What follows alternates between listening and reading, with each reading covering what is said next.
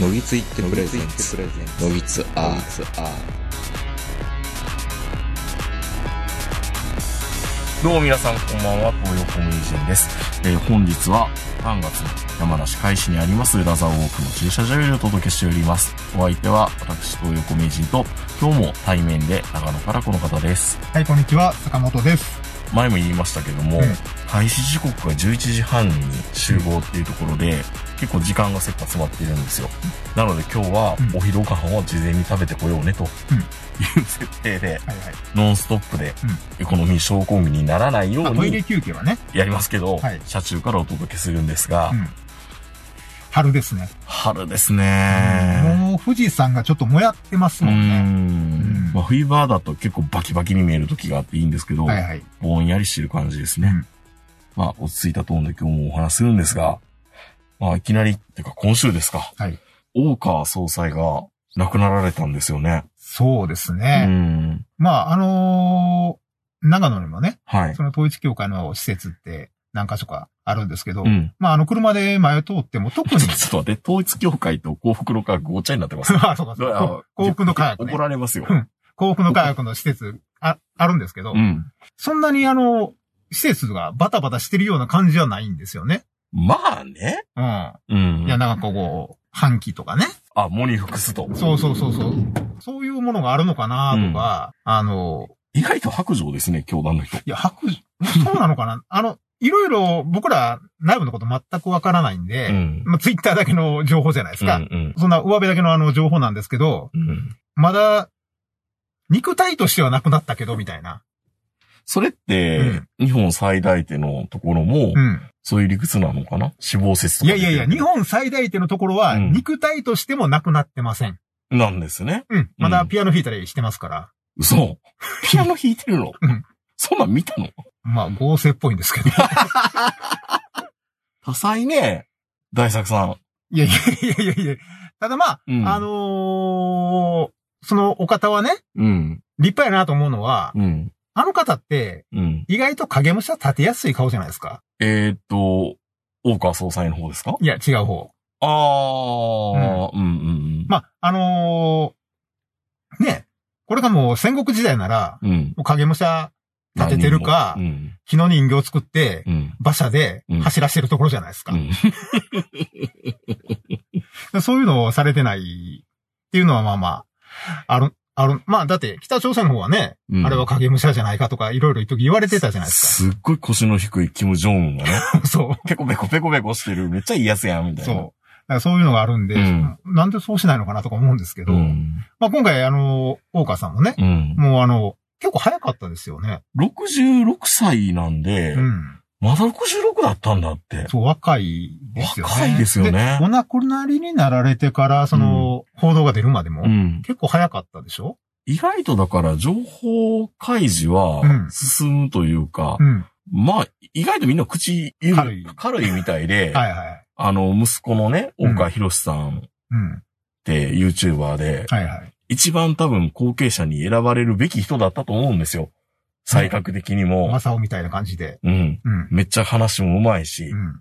頭もいいし、うん。まあ本当は後継者にしたかったんですけど、はいまあお父さんと反目して、はい。あんな感じになっちゃったんですけどね。どこで反目したんですかね？なんか宣言よしこ、うん。えー、なんとかふみかさんとはいはい。結婚させられそうになった。そうなんだん。結婚すりゃいいじゃん。俺らはね。うんうんその、その地位が欲しいのであればね。うんう。ん。まあ子供の頃にはね、はい。オウム真理教からうん。命を狙われそうになったって逸話もね、うん。あの車の中の、車のエアコンってあるじゃないですか。はいはい。あれをあの、車内室内循環にするか、うん。外か。外気の室外、室外を取り込むのか、外気を取り込むのかっていうので、循環にしてたからよかったけど、うんし車外の空気を取り込んでたら、うん。死んでたと。VX ガスで死んでたみたいな。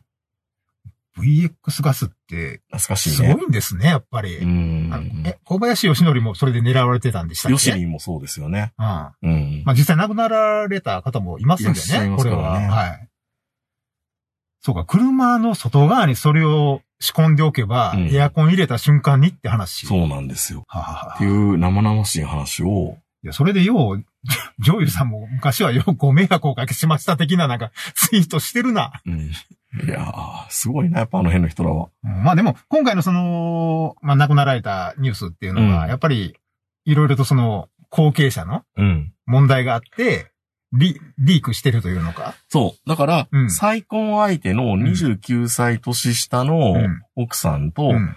えーっと、まあ、長男がいなくなったから、ん長女かな？はいはい。さやかさんっていう人が対立してたり、後の、まあ、下のその、ひろしさんのし下の兄弟は、うんまあ、あんまりそんな、あの、パッとしないというか普通の人なんでっていうことで、まあ、やっぱりそのさやかさんっていう言いの人が、結構この青年部みたいなところで、うん。権力というか人気を博してたけども、はいはい。やっぱり5歳で来た人はう、ん。自分の子供を多分解任したんじゃないかっていう話もしててはいはいはいはいじゃあ、ある意味、あの、大川博さんとかその他の子は、うん。えっ、と、もともと大川総裁と結婚していた京子さんっていう、奥す、本当ファーストマザーね。はいはいはい。まあ、北の真ん所ですよね。北のファンの子。ただ、ただ、その人はもう汚れた血っていう感じに言われちゃうわけですよ。半分は大川総裁の血が入ってるけど、うん。まあ、ある意味は、ハリーポッターでいうところのマグルっていうの、はいはいはい。あれになっちゃうわけなんで。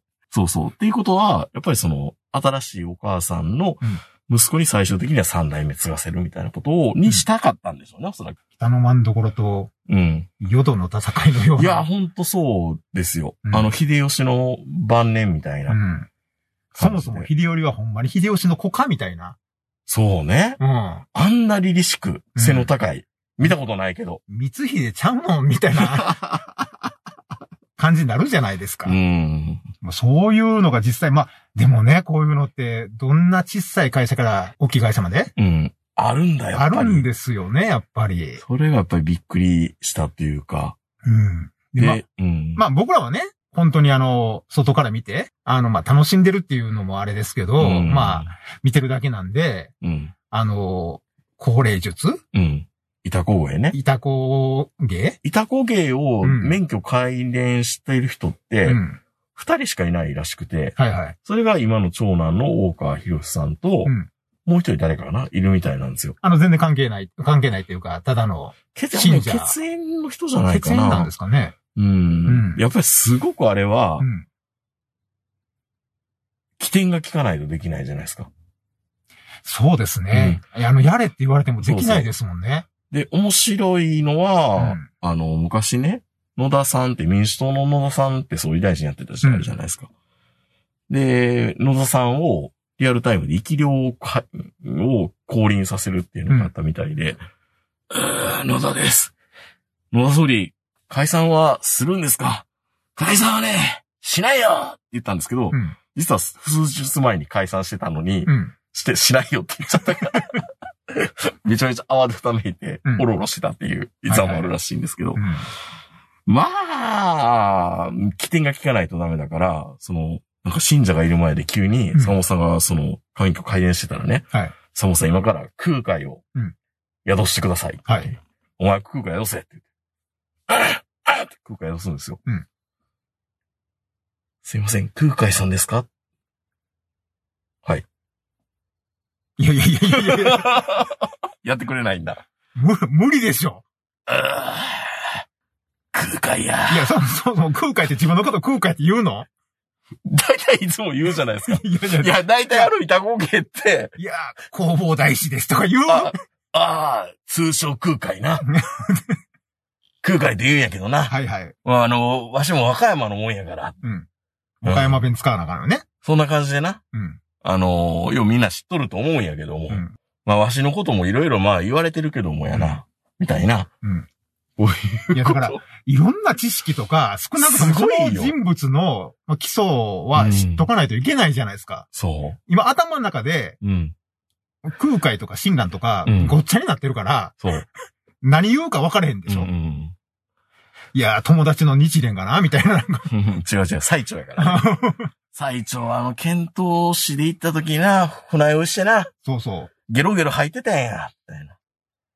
しかも見てきたように言わなあかんからね言わんと。ダメだから。いや、それはねう、んしかもあれでしょ。下手したら、全然あの、仕込みのないうん。お客様相手うに、ん。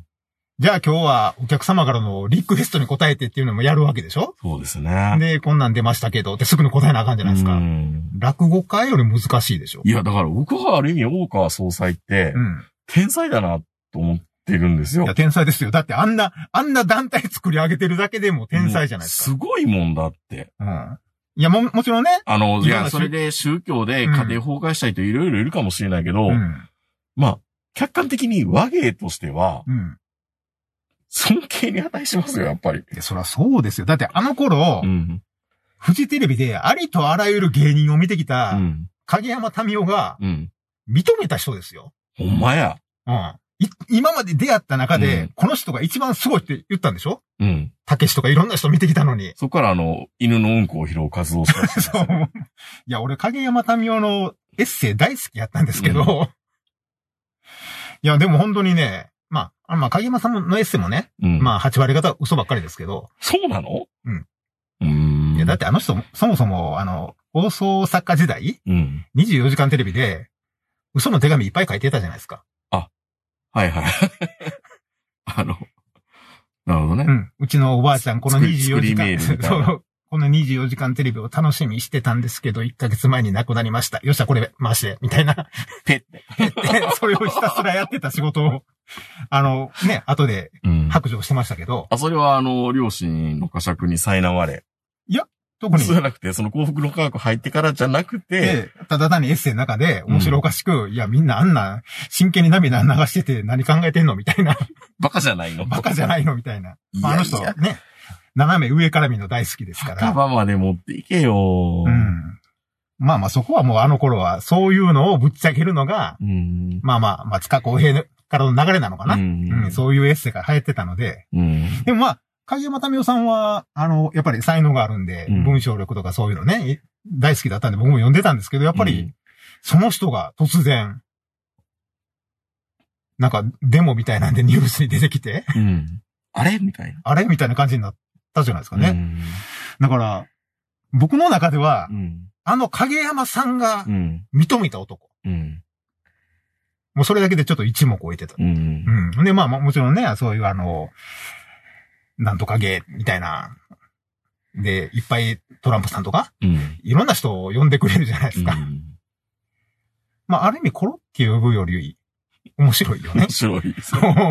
誰でも呼んでくる。しかも、ね、昔の人、あの、イタコさんと違って、うん。生きてる人も OK ですと。そう。なぜかね、うん。関西弁のバイアスがかかることが多いんですよ。いや、あの人関西出身？えっ、とね、徳島みたいなんですよね。徳島？うん。な徳島ってじゃあ結構偉人出てるじゃないですか。ジャンボ大崎とラオウと、うん。大川、大川総裁。大川総裁。みんな、みんなでかいな、やっぱりね。そうなんですよ。徳島ってそういう土壌があるの？なんか宗教家っぽいものは育ちやすい事例、土壌なのかもしれないですよ。例えばあの、大塚製薬はいはいはいはい。なんかも徳島ですし、うんまあ、大塚製薬と、それからなんか冷凍食品の会社しか僕は知らないですけど、えっと、こ？う、かと、えっ、と、加藤吉加藤吉は高松かな？うん。なんか四国ってなんか、うんやっぱりそれなりに独特の文化があるじゃないですかね。ありますね。うん、海に囲まれてるけど山深いっていう。山深い。しかも関西、関西テレビが入ったりする。そうそう。でも、もう、その山深い村行ったら必ずみんな平家の落ちうどですからね。ってみんな言うよね。絶対に。絶対言うよね。うん兵器の中道ってね。そう。もう内田康夫とか浅見光彦に言わせると全部そうやんっていう。うんうん。まあ嘘ではないと思うけど、知ら混ざってると思いますけどね。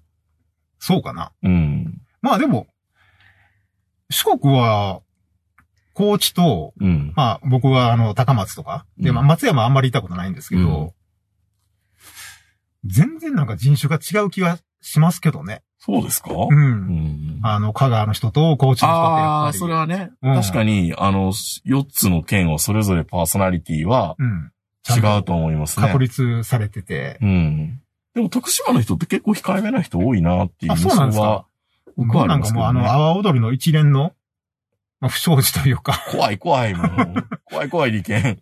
あれがちょっと、イメージがすごくて。あれ見たらネプタとかもあんのかなって思いますよね。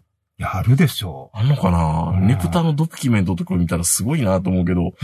うん。ネプタ氏がもう賞取れなくて悔しいみたいな。はいはいはい。うん。ほんで、たまにね、天才ねぶた少年みたいな、あ、たまに出てきますよね。出てくる、出てくるんですけどね。うんなんか、あの、行くと博物館みたいなとこもあるわけでしょ。ほんで、うん僕ら全然知らないけど、うん超有名なねぶたの絵描く人とか、うんでも地元ではもう、ピカソ並みうんに尊敬されてる人とかがいるとか、いないとか。うん。いや、まあでも四国ってそういう土壌があるのかな、やっぱり。まあでも、そういう、まあその、なんていうの、平家の落ち腕伝説的な、まあ、一回も、うん、あの、大川総裁兵器のお中道だなんて、そんなちんまい話。うん。まあ小さいよね。むむしろ、義経とかの方がうん言いたいと思いますよ。うん、義経やみたいな。あれ、義経読んだことなかったっけ？あったと思う、多分。頼朝とか。頼朝は多分、あれ、ね、うん。去年の大河がはいはい。鎌倉殿だったから読んでたんじゃないかな。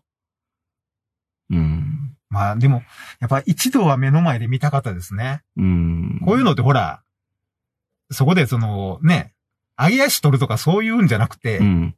和芸をね、うん、そまあ、YouTube でいっぱい見れますけど、う。うん。リアルに。リアルにね。僕忘れられないななんか。多分ね、うん。あんだけの人がやっぱり、浸水したってことは、出す空気感っていうのが違うと思うんですよ。それは僕らがうん、政治家、鈴木宗男とかが来てい、200メートル先から、うんあ、豊子さんって言って、うん駆け寄ってくれて、クッてこもう、う両手で掴まれて、そ胸を入れようってなるう。わけですから、もう僕らは。世界観にもう閉じ込められるというか、うん引き込まれるじゃないですか。うんだから、もう一瞬にしてそこがホワイトハウスになるわけでしょ、トランプみたいな。トランプが出てきたら。あの指の動きとかしてくれるのかな、そうそうそうそう多分な。その空気感を味わおうと思ったらやっぱ YouTube じゃ無理じゃないですか。YouTube だと、何これって話になるんですまあけど。まあまあ、なんかね。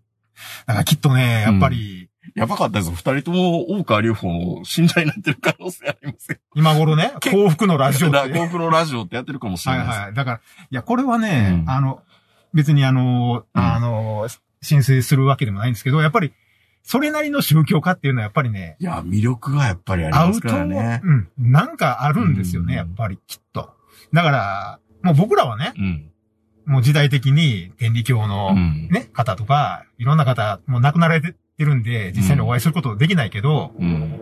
やっぱ残ったテープとか、うん。そういうのでチラッと見るときあるじゃないですか、そういう有名な宗教家の。まあまあ、でも実際、その、ね、もともと、大川総裁のお父さんとかも GLA 高橋真嗣とかっていう、この霊能力者みたいなのとか、そのいろんな今の日本の信仰宗教の元になっているはいはい。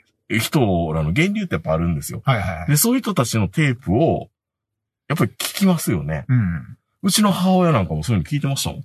そうでしょ僕の家にもね、なんかそういうテープありましたよ。うんなんとか光なんとか今日みたいああ、まあ。光とかね。そうそうそう。いや、まあまあ、いい話言ってるからそうそう別にっていうのも。だからあの昭和の時代にね、なんかうん日本の政治家がすべてその、霊能力者の女の人のところに行ってたみたいな話があるじゃないですか。大なり小なりそういう話はあると思いますよ。だからそういうのがやっぱうり、ん。基本的には僕らは出会うきっかけというかないので、うんまあせいぜいが釈福に来た友達ぐらいじゃないですか。うんまあね。でもあいつらだとう、んやっぱりどうしたって、何それっていう。じゃあ、じゃあなんでその霊能力者はう、ん。そんなにいい風に騒いでくれたのに、うん。今の日本こうなのっていう、ね死んじゃったから。死んじゃったから、うんいや、死ん、いや、もっと良くなってるでしょ、そうやったら。なんか、なんか、よく言う動物霊とかになんか、うんうん。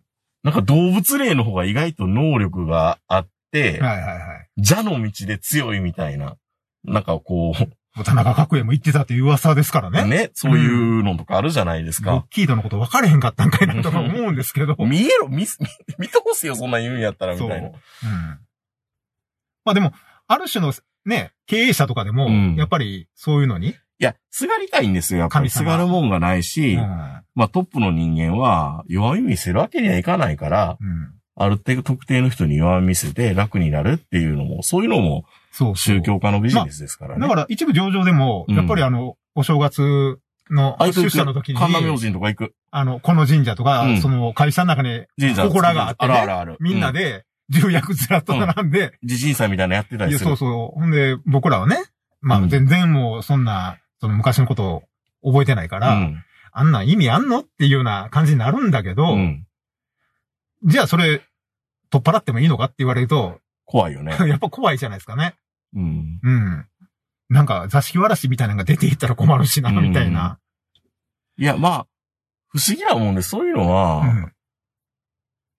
な、ないことないかなってやっぱり思ったりするんでね。やっぱそれが、日本人のメンタリティなのかなと思ったりもしますけどね。まあ、そう考えると、まあ、無宗教、無宗教とは言うんですけど。いやいや、どっぷり宗教犯されてますよ、ただ、やっぱどっかで、あの、いろんなものにすがってるじゃないですかね。うん。うん。まあ、それがあの、今日のラッキーカラーみたいなものから、いやー、その一年の初詣の神社のうん選び方まで、うんどっかで、あの、一つの宗教単一ではないけど、うん。やっぱり宗教に、名人が言ったように、どっぷり、うん。ある程度ハマってるんで、その中の隙間を、まあ、隙間を埋めるっていうか、いろんな宗教、いろんな神様がいるだけに、うん。やっぱり大川さんみたいな人が出てくると、やっぱり、あ、ちょっと、この部分は大川さんにすがってみようっていう。人もいるんじゃないかな。うんいや、結構バカにする対象のような感じで思われてるかもしれないけど、うん当事者からしたらね、やっぱり困ったことがあって救われた人も、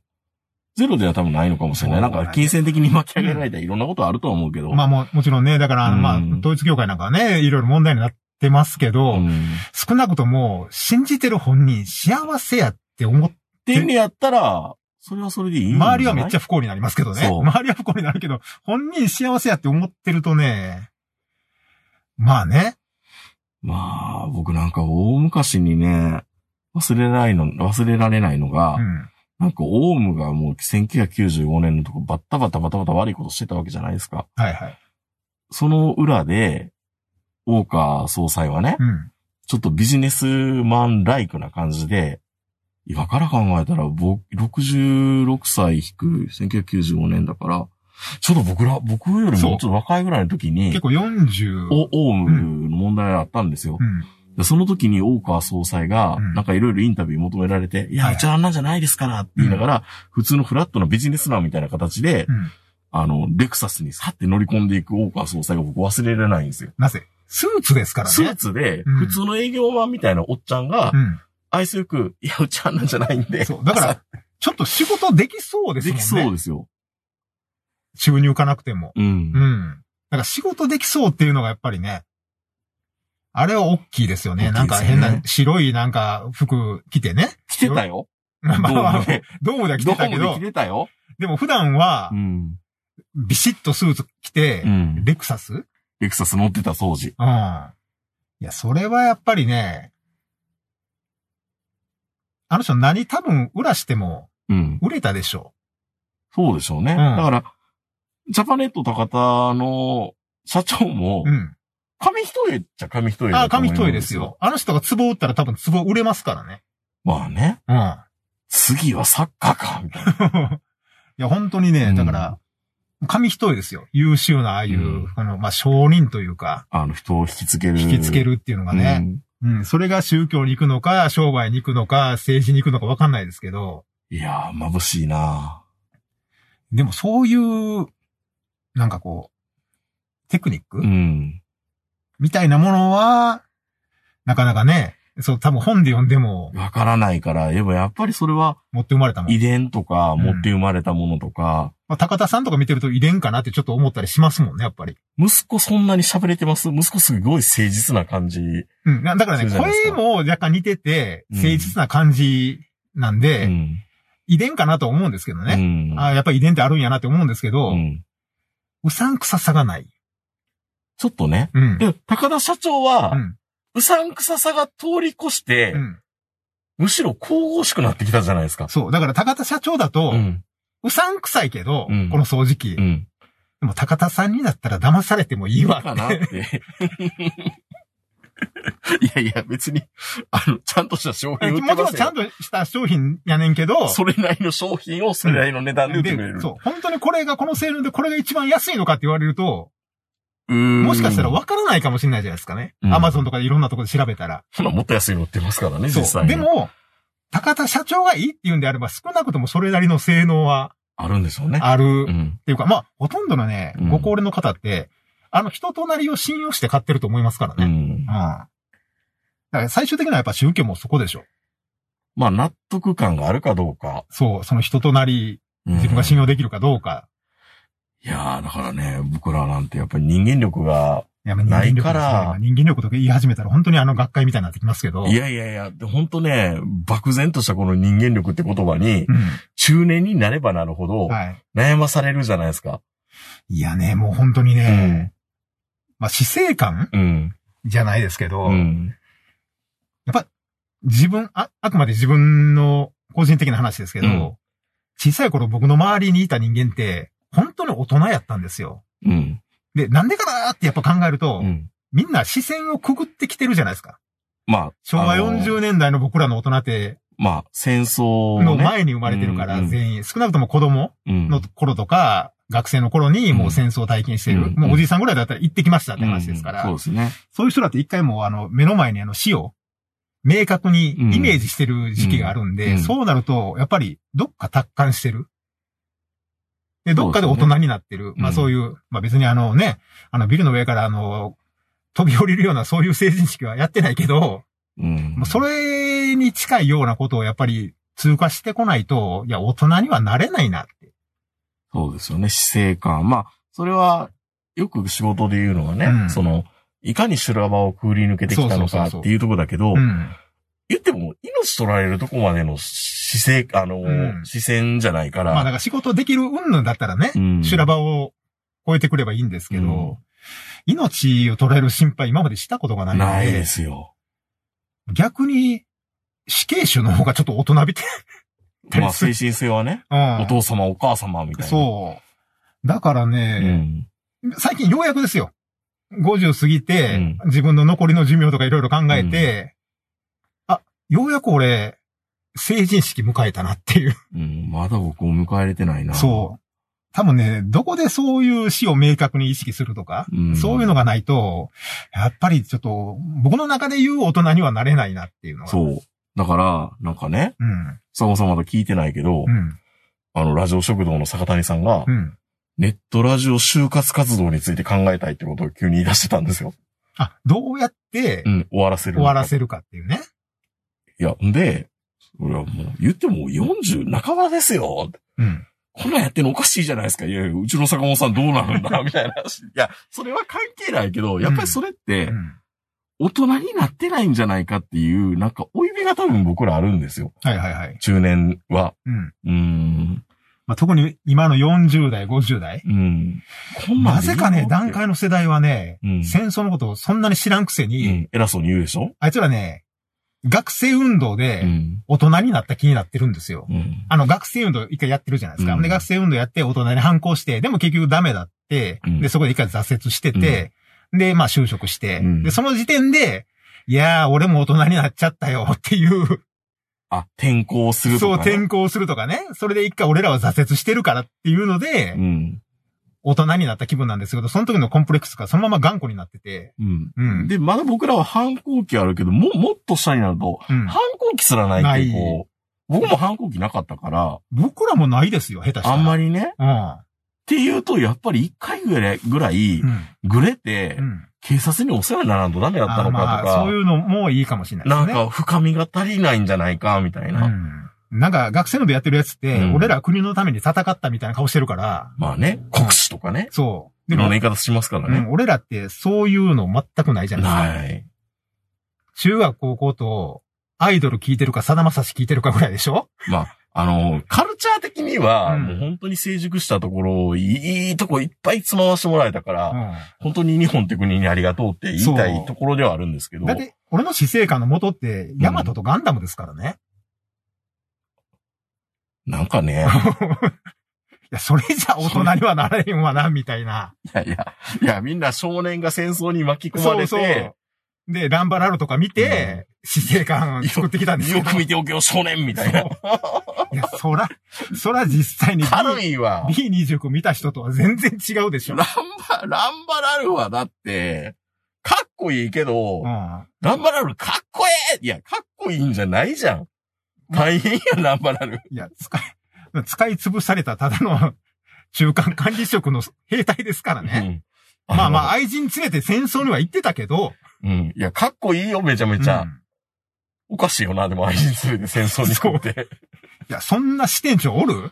俺、ないや、島工作家っていう。いや、島工作でもそんな露骨なことうんしないですよ。ですよね。支店長の隣になぜか知らんけど、キャバクラの女の子いるんでしょ？そう。あの、京都の祇園さんのね。いや、めちゃめちゃ仕事のできるキャバ嬢いるわけでしょそう。ほんで、島工作がダメやったら途中から出てくるんですよ。うんめっちゃかっこいいけどい、や、あんなん俺の中ではサッしサッチーぐらいしかおれへんで。勝手になんかメンバーを作ってみたりとか。いや、でも本当にね、だからそういう死生観とか、あの、ある意味う、ん。そういうのを埋めてくれるのが多分宗教やと思うんですよね。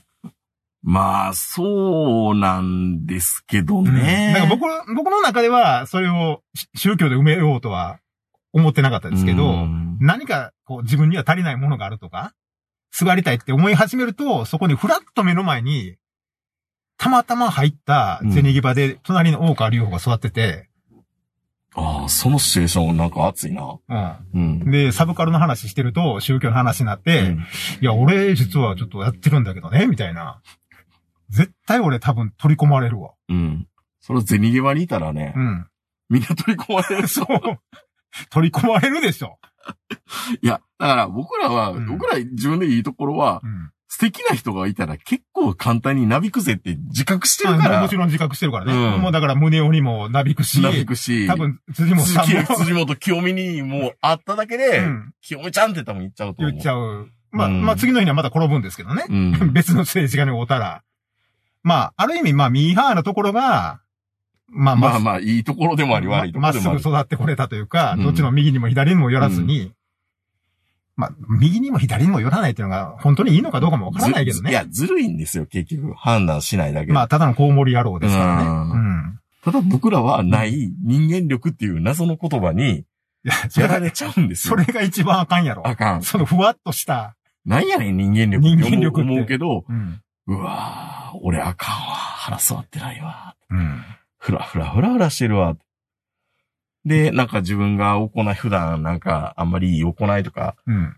するわけじゃないですか。非道と、まあ非道徳の的なことっていうか、ああ、今日もちょっとあんまりダラダラ過ごしてしまったなとか、あ、なんか奥さんに悪いことしたなとか、まあ、小さい反省がね。小さい反省がいっぱいあって、お天道様が見てるんだな悪いことしたななんかこんな、こんな、なんか、背徳感のあることいろいろして、悪いこと起きなきゃいいけどな翌日起こった、みたいな。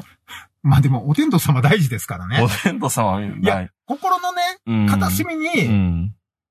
無人販売所の餃子を取った時に、うん。これ二つ取ったらどうなんねやろとか思ったりするじゃないですか。そんな思うの？いやいややらないよ。やらないけど、二つ取ってうん100円しか入れへんかったら、うわ、ドキドキするっていう。まあ、坂本さんの会社のオフィスグリコはね、うん。閉鎖されると思います。どたら、刺されましたよ。されましたか、やっぱり。いや、たまに俺、あの、チョコレート1個買って1000円入れたりしてたんですよ。あ、これで補充してくれると。補充してくださいと。もう、あ、うちの若いもんがいつもすいすいまませんと。せんって、オフィスグリコに1000円入れてたんだ。そう、それそれでも足りなかった。怖いね、会社って。いや、ほんと怖いよ。うん。だからね、まあそういうのもあるんですけど、うんやっぱり、どっかでね、何か、その、自分の中の倫理観を支えてるうん。根拠というか、うん。ものがやっぱり必要じゃないですかね。うんそれがやっぱり、本来は宗教なんですよね。まあ、ある意味だから、あの、アメリカ人とかは、うんまあまあ、単一宗教ではないけども、うん。羨ましいとこではありますよね。。そうそうそううんう。。だって、もうすべての倫理観とか人生のルールが、それに沿ってるから。うん。僕らそれがあるようなないような、うん。ね、ないでしょうね。いただきますっていうことは、まあ宗教にも、日本人のうん。宗教に基づいてるっていうのはわからないでもないけども。意識しないもんだって。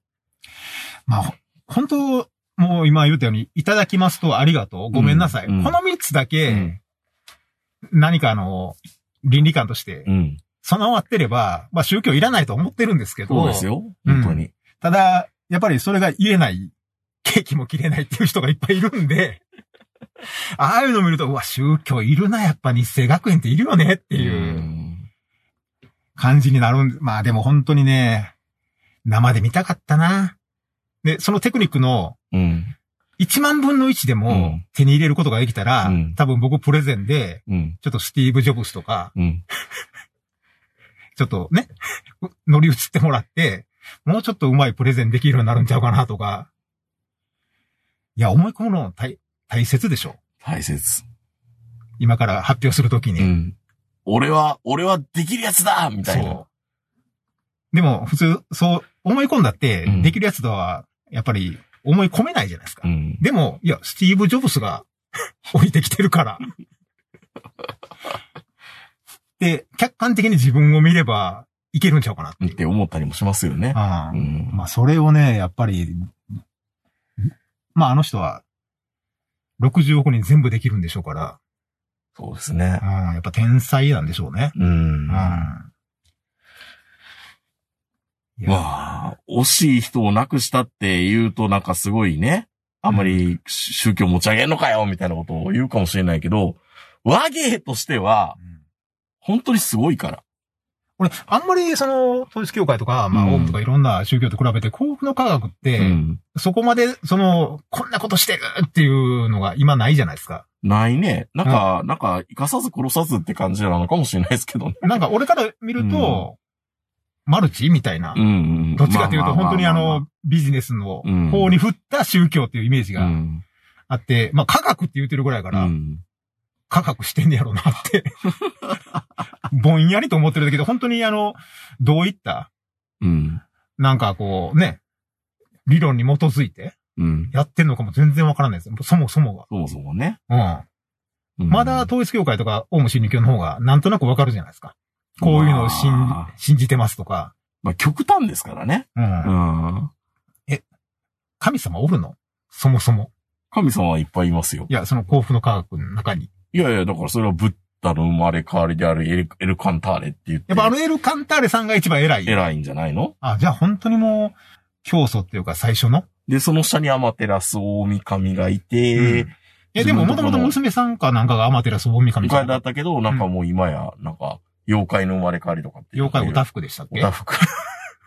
え、なんでひどいね。そういうの変わるもんなの途中で。ひどいね。自分の娘やで。うん。妖怪オタフクって何よ？いや、そっちの方がなんかスキルが高いとかそういうのないの？ないよ。